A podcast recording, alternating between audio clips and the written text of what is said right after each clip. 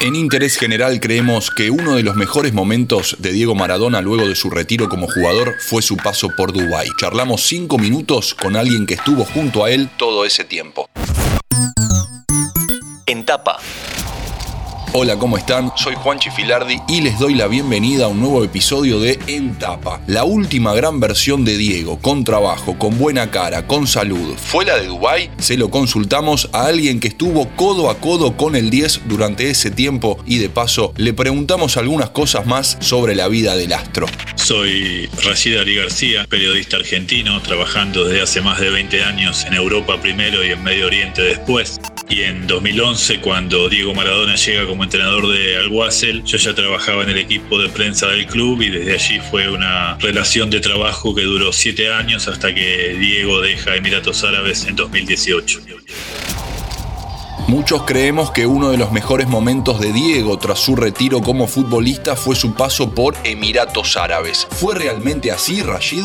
Sí, fundamentalmente lo que Diego encontró en Dubái fue paz y esa paz se, verificaba en su estado de salud. Entrenaba muchísimo, jugaba mucho al fútbol, siempre radiante, lúcido, sin duda físicamente y, esto que empezó ya desde cuando empezó a dirigir la selección argentina, ya por 2009 y, se llevó hasta que Diego se dejó Dubái. Lamentablemente tuvo que dejar Dubái en, en 2018 y sin duda esa etapa para mí, luego de su retiro como futbolista, junto al 2005 cuando hizo la noche del día, fue la, mejor etapa profesional y, personal de, de su vida.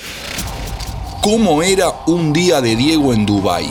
Diego siempre fue de, levantarse muy tarde, cerca del mediodía. Desde allí preparaba su día de trabajo que comenzaba generalmente al atardecer, con los entrenamientos en los clubes que dirigía o, en algún partido que siempre eran al atardecer o, a la noche. Eso mientras fue entrenador de, de Alguacel o, o.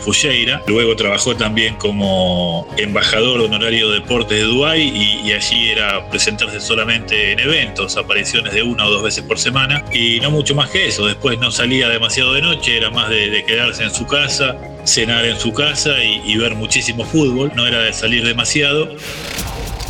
Cuando Diego trabajó en Dubái, cambió su entorno y el mundo entero conoció el nombre de Matías Morla, su abogado. ¿Cómo fue su aparición? ¿Qué cambió? ¿Qué opinión tenés sobre él?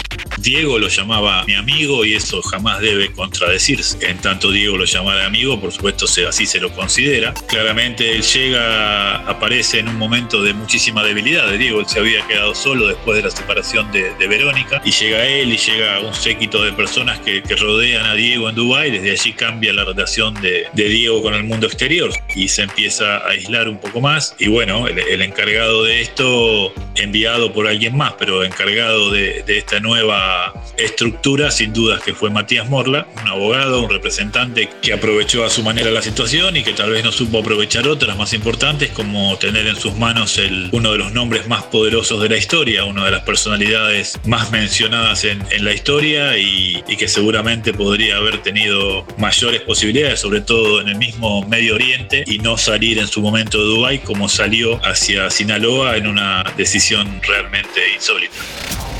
Después de su paso por México, Diego vino a trabajar a la Argentina. Por momentos lo pudimos disfrutar y también lo sufrimos mucho cuando lo veíamos realmente mal. ¿Cómo analizás su paso por el fútbol argentino?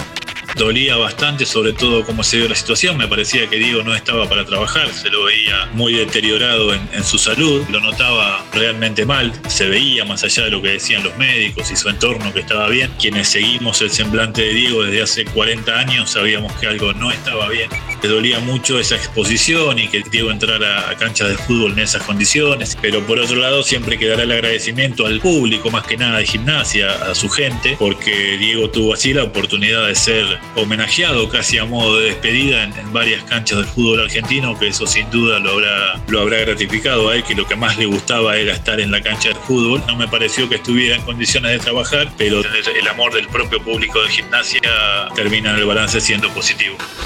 En Interés General siempre vamos a recordar a Diego, por eso charlamos con Rashid Ali García, quien estuvo con él muy cerquita durante su estadía en Emiratos Árabes. Si te quedaste con más ganas de Maradona, no dejes de visitar nuestra serie Lo dijo el 10, con sus mejores frases, la encontrás en Spotify y también en YouTube.